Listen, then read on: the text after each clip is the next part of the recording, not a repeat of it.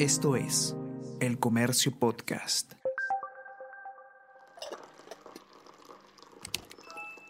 Hola, hola, ¿cómo están? Buenos días, espero que hayan amanecido bien. Está con ustedes Ariana Lira y hoy tenemos... Tenemos que hablar.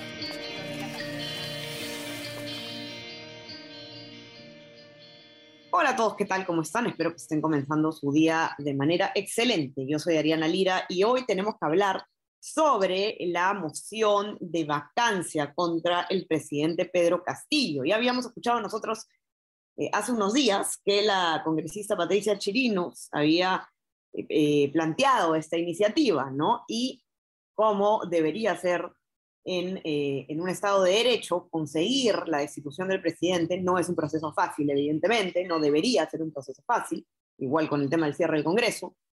Así que eh, son varias, digamos, las vallas que se tienen que ir pasando con este proceso antes de que eh, se, se, haga, digamos, una votación final acerca de la vacancia del presidente. Y lo primero que se requería, como ya sabíamos, era admitir, eh, presentar, digamos, presentar esta moción, para lo cual se requerían 26 firmas, y ahora el siguiente paso es eh, la admisión a debate, ¿no? Que es simplemente que se admita este, este proceso para que pueda ser discutido en el Congreso, es decir, se necesitan eh, 52 votos para que tan solo se admita el hecho de, de, de, debatirlo, ¿no? de conversarlo, de discutirlo. Estos 52 votos, hay que aclararlo, no son para decir la vacancia, es otro proceso que viene después y con más detalle nos lo va a explicar Sebastián Ortiz, periodista de política del comercio, que está acá con nosotros, y ha hecho además una nota explicativa sobre cómo van las cosas, qué opina cada bancada, etcétera, una proyección de cuáles podrían ser o, o cómo, cómo votaría cada bancada del Congreso eh, y cuál es la foto actual, ¿no? En ese sentido. ¿Qué tal, Sebas? ¿Cómo estás? Bienvenido. Hola, Ariana, ¿qué tal? ¿Cómo estás? Buenos días a todos los lectores del comercio. Eh, Sebas, eh, quizás podríamos empezar explicando un poco este tema de la admisión, ¿no? ¿Qué significa la admisión? Muchas personas están confundidas porque eh, piensan que ya, digamos, ya se va a votar el tema de si se vaca o no se vaca el presidente, pero aún no estamos ahí. No, mira, como tú señalabas, la, el primer paso es presentar la moción. Para eso se requería eh, el 20% del número legal de congresistas, que es 26 eh, firmas. La moción de, que han presentado el día de ayer las bancadas de oposición, Fuerza Popular, Renovación Popular y Avanza País, tiene 28 firmas. Así que ese primer requisito ya está cumplido. Ahora, el segundo paso es la admisión a trámite de la moción de, de vacancia, es decir, que el Pleno acepte para debatir el fondo. Y bueno, si es que, se, si es que el presidente lo considera en ese escenario, ir al Congreso personalmente a ejercer su defensa o enviar a su abogado.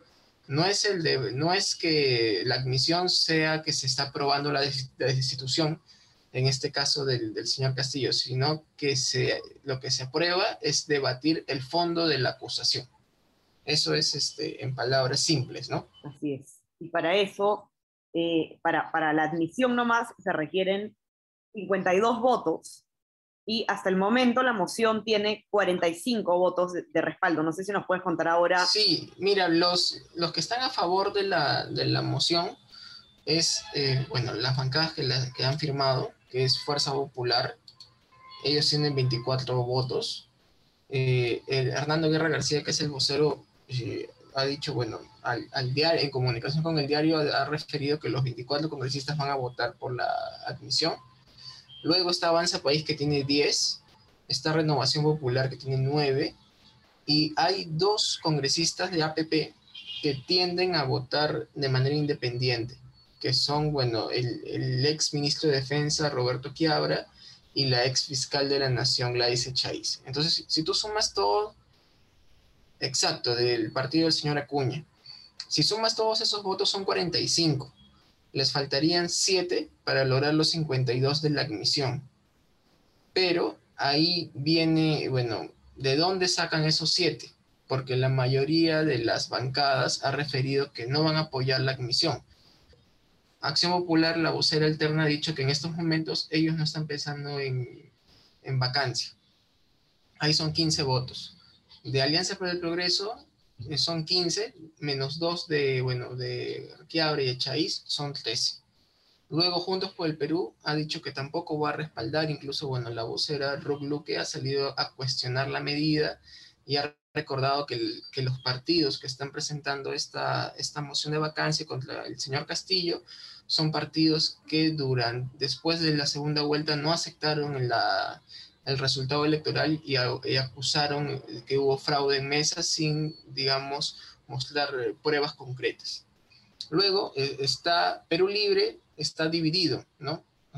Hay la facción de los profesores y la facción serronista la facción de los profesores, la, la congresista Kate Ugarte ha adelantado de que ellos van a votar este, en contra de la admisión. Ahí son 21 votos de la facción de profesores. De Podemos Perú, el congresista Anderson ha dicho que no va a votar por la admisión. Ahí tienes uno más. Somos Perú, el vocero Wilmer Helera ha dicho que no van a votar por la, con la admisión. Y los tres congresistas del Partido Morado el día, el último domingo sacaron un comunicado señalando de que no iban a respaldar ninguna clase de vacancia. Entonces, en contra tiene 64 votos. Luego, ¿quiénes son los que están eh, evaluando su voto? Los 16 congresistas de la facción serronista de Perú Libre, que son los mismos 16 que votaron en contra del voto de confianza del gabinete de Mirta Vázquez. Eh, los cuatro congresistas restantes de Podemos Perú, el señor Wong, el, señor Luna Galvez. Intentamos comunicarnos con ellos, pero no respondieron. Y un, un agrupado. En total, 21 votos que todavía están en evaluación. Pero de estos, los que tienen, digamos, así se sume Podemos y el no agrupado restante son 5, y se necesitan 7. Entonces, digamos que el peso de la decisión en este momento, porque las cosas pueden cambiar con el transcurrir de, las semanas, y ahorita lo voy y ahorita lo voy a explicar por qué, es la facción serronista es la que tiene, digamos, la decisión si es que se admite o no a trámite la moción de vacancia contra el señor Castillo. Claro, o sea, es, es increíble que, que, pensar que la, el, digamos, el fiel en la balanza en este caso va a ser la misma bancada oficialista, ¿no? ¿Cómo se comporta la misma bancada oficialista que, como bien explicas tú, eh, en la práctica es, es eh, se comporta pues como si fueran más de una bancada, ¿no? Hay, hay facciones enfrentadas y, y, de ahí puede depender, depender todo. Sí, aparte que el, el, vocero, el señor Valdemar Cerrón, el día de ayer ha sido un poco dubitativo con la posición de, de la facción serronista, ¿no? Porque cuando le preguntan eh, si es que, cuál es la posición oficial sobre el tema de la moción de vacancia, él en primer lugar dijo de que lo estaban evaluando. Luego dijo de que la prensa lo estaba tergiversando, pero nunca aclaró o precisó cuál iba a ser el sentido del voto de esa facción, o sea, no lo dijo de manera clara. Y hace dos días, eh, Guido Bellido, él es el ex primer ministro, en, una entrevista con Philip Butters, señaló de que él sí votaría por una eventual moción de vacancia si es que se tratan de casos de corrupción.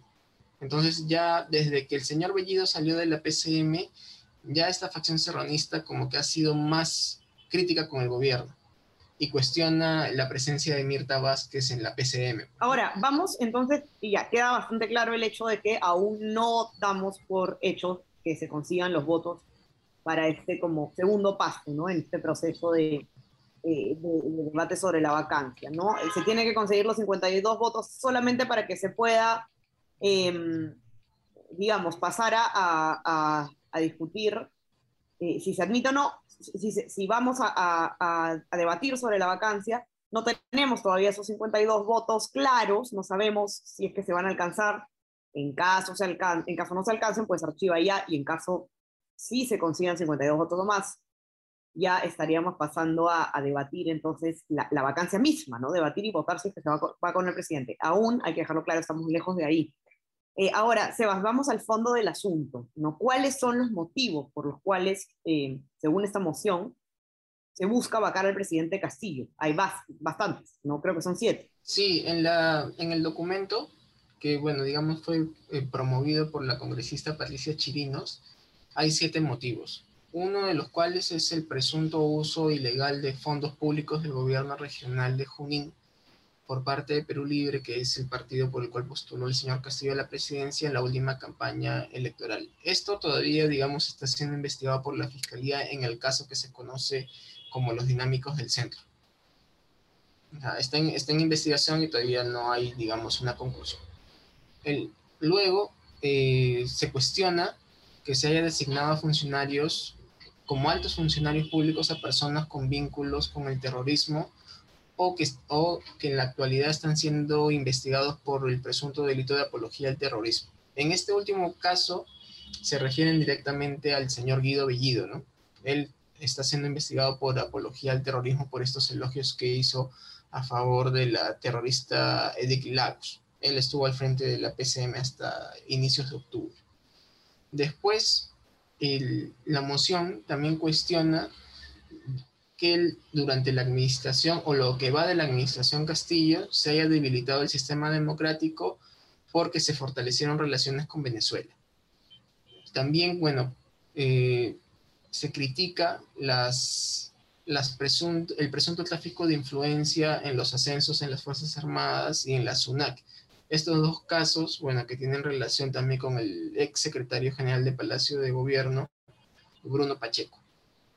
Y bueno, entre otros motivos, se señala que hay, bueno, inestabilidad económica, que el presidente no rinde cuentas a la prensa y que hay una, eh, que digamos que no hay una política clara para enfrentar la violencia contra la mujer. Entonces es un, es un listado, digamos, de, de errores y cuestionamientos al gobierno y en base a la visión de estos congresistas señalan que todo eso son causales de incapacidad moral permanente. Más de un motivo eh, que tendrá entonces que evaluar, en primer lugar, si es que se admite siquiera entrar a discutir este tema, eh, y eso está por verse. Entonces, eh, Sebas, no sé si es que quisieras comenzar, eh, comentar algún tema de plazos, si es que se sabe ya cuándo más o menos se plantea em, debatir este, este paso. El, portavoz de Renovación Popular, el señor Jorge Montoya, bueno, nos ha indicado de que esto se, iba se va a debatir después de la semana de representación, eh, que, se, que sería, bueno, entre el 6 y el 10 de diciembre el, debate, ¿no? Y, pero, o sea, desde, la misma, de desde las mismas bancadas que han presentado la, la moción, son conscientes que al día de hoy, así logren la admisión, no tienen los 87 votos para concretar la vacancia. Y eso lo ha reconocido el señor Montoya y él mismo dice de que lo que están buscando, eh, más que concretar una vacancia, porque son conscientes que al día de hoy no, no tienen los 87 votos, es que el presidente Castillo acuda al pleno, al pleno del Congreso a rendir cuentas.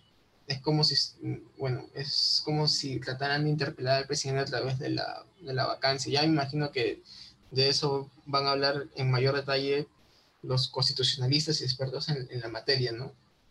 Correcto, correcto. Entonces, eh, mucha eh, turbulencia política en, en, estos días. Sí, mira, es el, el quinto pedido de la el quinto pedido de vacancia presidencial desde el 2017, desde diciembre del 2017.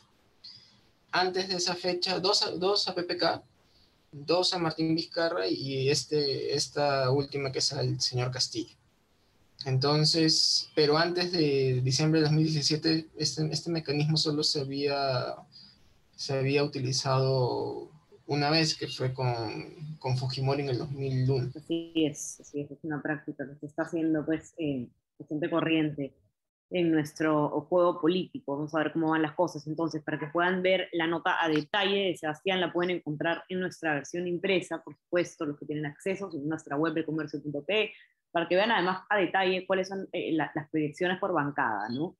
Eh, lo cual será seguramente actualizando según se vayan moviendo un poco las fichas y según vayamos conociendo las posturas de diferentes congresistas de la República con el paso de los días. Por lo pronto, estar muy atentos y toda la información y cobertura al respecto ya saben dónde encontrarla en nuestra web elcomercio.p, en todas nuestras plataformas. No se olviden también para otros temas suscribirse a nuestras plataformas de Spotify y Apple Podcast para que puedan escuchar todos nuestros podcasts Y también eh, suscríbanse a nuestro WhatsApp, El Comercio Te Informa, para que puedan recibir lo mejor de nuestro contenido a lo largo del día. Sebas, te mando un abrazo. Mil gracias por estar aquí. Dale, Arena, otro abrazo. Estamos conversando. A seguir cuidándose todos y entonces estamos hablando nuevamente el día lunes. Que tengan un excelente fin de semana. Chao, chao. Esto fue Tenemos que hablar.